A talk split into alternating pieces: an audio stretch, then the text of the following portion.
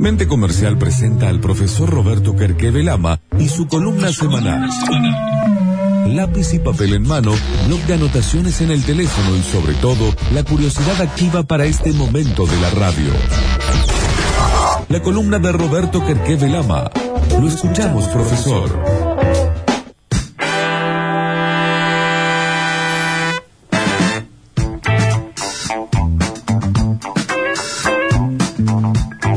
La columna de hoy eh, que auspicia a la gente de Good Deal, que te ayuda a encontrar el mejor valor para tu empresa, eh, para que te permita negociar, ya que estuvimos hablando del programa de hoy tanto de negociación, tomar decisiones y a partir de ahí tener mayor seguridad. Esta columna habla de, la preparación que tiene que tener todo buen equipo que tiene ambición y a partir de esa preparación, cómo tenés que preparar tu mente y por qué es importante estar preparado. Y hay una frase que se la voy a leer en maori, si me lo permite. Ah, bueno. Cotepico o te mauri. Tera te tupu o te reacau. Está bien. Acentos más o acentos menos, será así, que significa así como se forma el retoño, crece el árbol. Es decir, Seguimos en territorio All Black.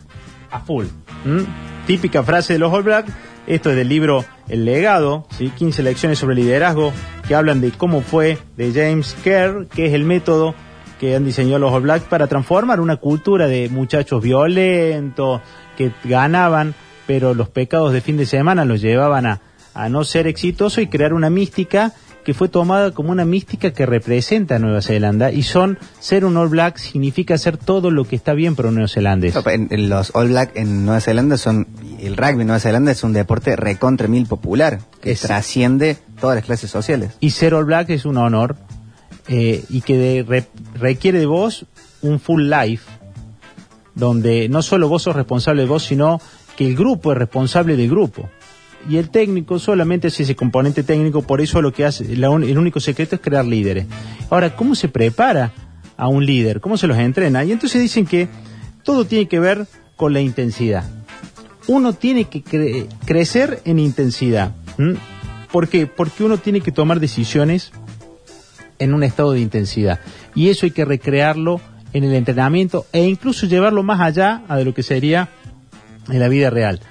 Argentina es como que te prepara siempre para una realidad que está por venir, ¿no? Nosotros vivimos en una intensidad que otra gente no vive. Claro. Nosotros envejecemos mucho más rápido, la, la verdad es, hay gente que nosotros tenemos problemas que otros no tienen.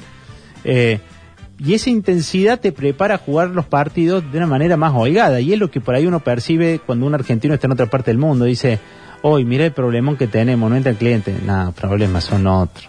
¿Entendés? Baja la fa- bajó la facturación. O este, o este, este personal, no sé, está poco proactivo. Ajá. ¿Y problemas que tengas en serio? Hmm. Dice, poco proactivo, pero te roba? No. ¿Y cuál es el problema? ¿Entendés? O Sí. sea, entonces, eh, lo que hay que generar es crear problemas. Y la intensidad de preparación no solo te prepara para la toma del cerebro, sino que te transforma el cerebro. Te va preparando el cerebro para trabajar y, y generar una mentalidad gana- ganadora. Entonces, lo que tengas que hacer, tu mejora siempre va a estar relacionado con la cantidad de horas que le, re- dedicas a la repetición o la ca- cantidad de kilómetros hechos. Es decir, ser y nacer superdotado y prestigioso no te va a asegurar esa excelencia, sobre todo porque a veces la presión va a hacer que por más talentoso que seas, fracases. Y hay que preparar para tomar, tomar decisiones bajo presión, ¿sí?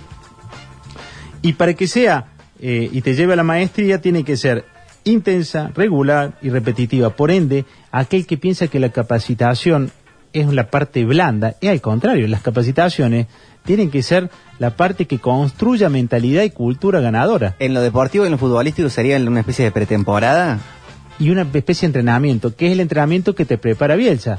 Bielsa, en donde revoluciona el fútbol, donde empieza a recrear en la semana las situaciones que vivía esta persona. Entonces vos lo veías que ponía una soga y tenía que saltar a cabecear chocando la soga. ¿Por qué? Porque cuando saltaba a cabecear en los corners esquivaba el defensor. ¿No? Y cabecear, llévate puesta la soga. ¿Y cómo recreas esa presión?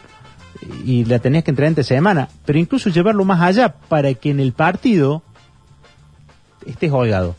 Y ese era el talento, ¿sí? Es el talento fundamental. Entonces, eh, en esa intensidad se da un crecimiento personal que te ayuda a bajar la ansiedad. ¿m?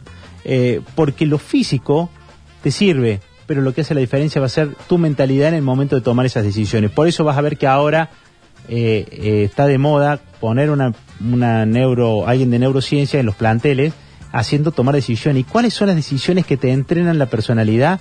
Todas aquellas decisiones que tienen que ver con lo lo aleatorio, impredecible y que te cuestionan constantemente. Porque el cerebro busca un estado de confort. Y lo que no tenés que permitir es que se acostumbre a eso Al confort. al confort. Siempre buscarlo, porque nosotros siempre vamos buscando la economía de recursos. Y acá, al contrario, hay que poner un lugar incómodo. ¿Qué puede pasar? ¿Y qué podremos mejorar de esto? Deja, ya estamos bien. ¿Y qué podremos mejorar? Esas preguntas incómodas son oportunidades de crecimiento. Ahora, ¿qué pasa cuando yo genero eh, esta presión? Se llama, aparece lo que se llama la cabeza roja, ¿no? La cabeza roja es cabeza agitada, abrumado, tenso, que tiene que ver con la visión de foco. Cuando uno tiene ansiedad, cuando uno está nervioso, uno deja de, pierde visión panorámica, se le estrecha la, visión, mirada fija, tensión en los hombros, tensión en el cuello, maxilar apretado y tiene la mayoría de la, la irrigación sanguínea en las extremidades porque tiene miedo y se prepara para huir o, o para atacar y en esa situación uno pierde flexibilidad. Y lo que uno tiene que trabajar es en cabezas azules, es decir, gente que esté siempre en calma y motivado. Esta maestría que uno tiene con decir, sí, no hay problema. Esta maestría que tienen algunos gerentes que dicen, nos vamos a ir al diablo, es un desastre. Veamos si es un desastre. El darse cuenta que podés tener una visión de abstracción mucho más alta, te pone en otro juego. Y eso te permite fluir. Bueno, ese fluir le llama el, el tener cabeza azul, que es siempre tener una opción, ver otra forma de ver las cosas, ¿sí? Eh, pensar en qué pasaría si, y eso uno lo hace solo cuando está calmo. Por eso siempre duda, siempre duden, queridos oyentes, cuando estén en esas situaciones de presión o cuando estés con alguien que te dice tenés que decidir y te quiere arrastrar en esa ansiedad, siempre Oh. tenés que saber que you know, ¿cuánto, cuántas veces te habrá pasado que al otro día las cosas no eran tan graves. Claro. ¿Mm?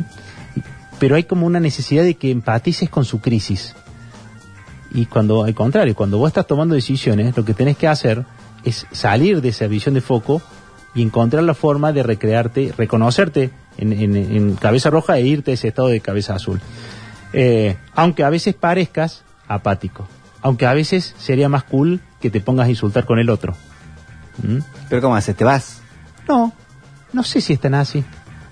¿Qué pasa? La presión que generó la pandemia hacía que había, hubiera gente que explotaba todos los viernes o todos los miércoles.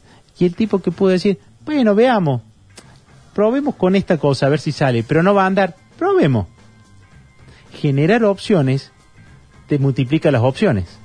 Mantenerte el cerebro azul te permite ver con claridad si va a haber otra opción. Cuando vos te cebas en esto de decir, che, no hay opción, no hay otra, no hay otra, es como una profecía autocumplida. Mm. Si aparece otra opción no la vas a estar viendo.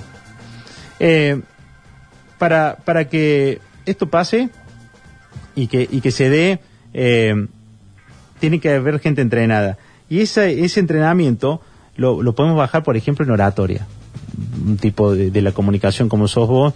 eh, hay que ir haciéndolo gradualmente, porque hacerlo de golpe te, te mata el proceso. Entonces decir, che, practica el discurso que vas a dar, escribilo. Bueno, ahora léelo. Bueno, ahora decilo al frente de un espejo. Bueno, ahora con una cámara. Bueno, ahora con alguien que te interrumpe y te hostiga. Es decir, vas subiendo el nivel. Entonces, cuando llegue el momento de dar el discurso, donde no va a haber alguien que te, que, que te quite el papel, alguien que te esté hostigando, claro, estás en otro juego. Bueno, vamos a ensayar venta, vamos a vender, pero vamos a hacer que el tipo te, te haga renegar si vamos a hacer un roleplay. Que te diga, no, no quiero vender, chiquito me está arruinando la siesta, te odio. Este, cosas. Entonces, cuando uno se prepara a lo peor, quizás pueda sostener una llamada telefónica y hablar desde otro lugar. Mm. Eh, si lo haces de una manera poco programada y le tiras todo de golpe, quemas el proceso. Por eso hablan el proceso de cocinar la rana en agua caliente, que siempre se mete la rana en agua fría y vas calentándolo. Siempre el equilibrio está entre el y motivado y la intensidad es la hermana de la práctica. Intensidad puesto en la práctica te hace relajarte y la práctica con intensidad te lleva a la maestría. Y la maestría es la verdadera motivación. Por ende, para poder lograr maestría, que es la motivación más sana y que nunca se acaba, son estados que se logran solo con práctica anterior. Y esa práctica anterior, si no tuvo intensidad, la intensidad del momento a veces te roba motivación y, y te roba placer. Entonces, Y la intensidad sin práctica te enferma. te enferma. Te enferma. Que es lo que pasa en la pandemia, cuando a la gente se le pide resultados o se le pide eh, acciones y no fue preparada. Entonces, ¿cuántas personas están hoy haciendo llamadas telefónicas o manejándose en redes sin haber tenido un entrenamiento sobre eso? ¿Cuáles son los tiempos para contestar un mail? Entonces lo retan. Intensidad sin práctica te consume. Mm. Y muchos están en esos procesos. Entonces están cabeza roja, presión, burnout, que es, ¿qué, qué tengo que hacer? Levantarme en las mañanas a contestar estos mails. ¿Cómo se contesta este mail? ¿Qué me daría más efectividad? Y entonces aprende solo, equivocándose. Ahora, ¿tenés la motivación? ¿Te ayuda el entorno? ¿Te lo está permitiendo generar maestría? ¿O solamente estamos dañando cada vez más tu autoestima? Hacerse esas preguntas ha marcado la diferencia entre los que aprendieron y los que no. Y los que van a tener un 2020 con aprendizaje o un 2020 que están esperando que se vaya pensando que el 2021 mágicamente va a cambiar algo. Como si esto fuera, terminó la película y viene otra. Sí, y la vacuna va a solucionar todo. ¿Te das cuenta? Entonces, ojalá haya gente que entienda que el comienzo del cambio es ahora vacuna o no, porque después cuando venga la vacuna y, y todos Ya hay podamos otros que ya están en- haciendo un movimiento precompetitivo y están jugando en otra cancha. Exactamente. Y esto pasó en todas las crisis de Argentina. Hay gente que sabiendo que en estas crisis al equipo lo preparó porque sabe que hay rebote. Y vos sabéis, lo han escuchado en este programa, estamos entre 12 y 15 puntos por debajo. Algún rebote va a haber en algún momento. Y si va a venir, que te agarre, si va a llover sopa, que te agarre con cuchara. ¿Sí? Por lo menos que te agarre con cuchara.